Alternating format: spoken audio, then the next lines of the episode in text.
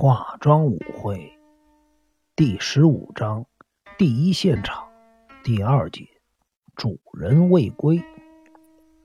他们在客厅后面一间和室房内发现了一个手提箱，扔在枕头边上，里面有金村真二昨天晚上指挥时穿的白衬衫、蝴蝶结和黑色外套。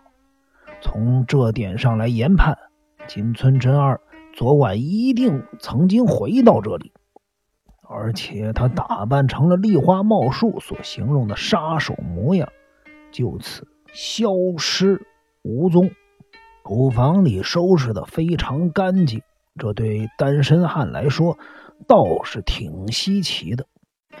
金田一先生，这个锦藤刑警从碗橱架上取下了一个火柴盒。为了怕破坏火柴盒上的指纹，他用手帕小心地包着。火柴盒像明信片一般大小，正背面印着赠送的商店和一些图案，但是商店的名称和刚才在慎宫吴家发现的不同。近藤刑警推开火柴盒的一端，里面的火柴确实和散落在客厅里的火柴棒，以及慎宫吴工作室发现的火柴棒。属于同一种。为了慎重起见，近藤刑警还特地推开了火柴盒的另一端，里面装的火柴棒是绿色的头。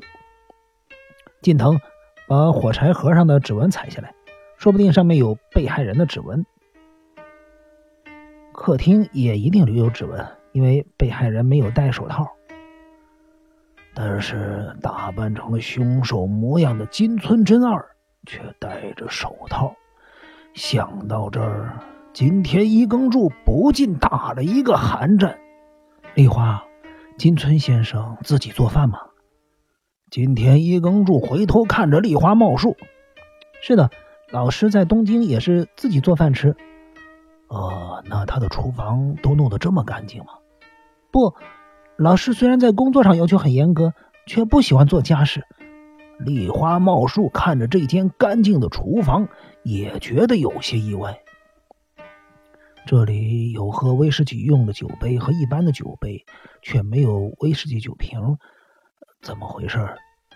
金村先生平时都喝威士忌还是喝别的酒？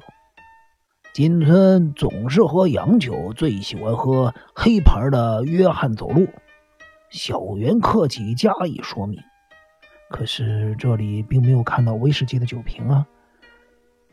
平时老师总是把威士忌放在碗橱架上，难道说昨天晚上老师把酒瓶收到了后面的冰柜里？后面的冰柜是？日别警官立刻就问道：“储藏室的后面不是紧靠着山崖吗？山崖下面正好有一个洞穴，老师总是将生鲜的食物储藏在那里。刚才我有看了一下，因为山崖塌方。”洞穴被堵了起来了。山崖塌方把洞穴堵了起来，我们去看看吧。由于厨房的门上了锁，一行人必须由前门绕到后面去。厨房门口的左侧是浴缸的加热口，它的对面是一间小型的储藏室。只要从后面用力推一下，整个储藏室都会往前倾倒。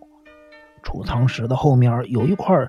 宽约两公尺的带状空地，由于后面紧邻的山崖塌方，几乎有五公尺长的地方都埋在土堆里，还有三棵倾倒的树木掉落在山崖下。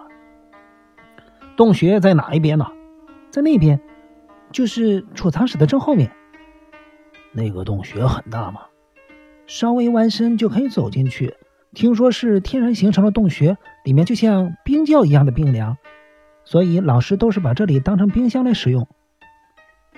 用手电筒的灯光照射，可以清楚的看见那个地方因为崖壁塌方、树木倾倒，根本无法靠近。现在已经晚上七点多了，金村真二尚未返家，一身杀手装扮的他。究竟去了什么地方？而田代信吉又去了哪里？